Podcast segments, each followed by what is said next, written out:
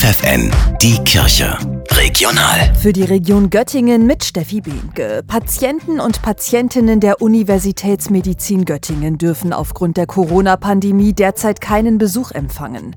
Deshalb nimmt die katholische Klinikseelsorge Besuchsaufträge von Angehörigen entgegen. Zu erreichen ist sie über die Homepage katholischekirchegöttingen.de.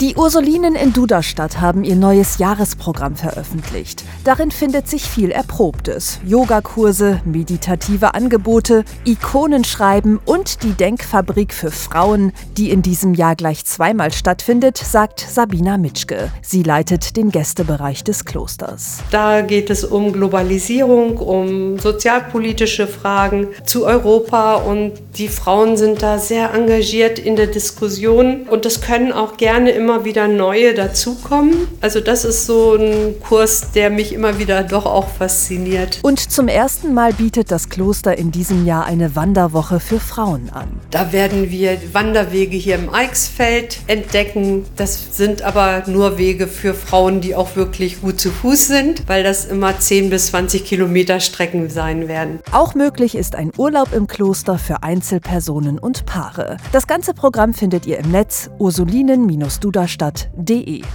Zu einem Segnungsgottesdienst am Valentinstag lädt die Citykirche St. Michael in Göttingen am 14. Februar ein.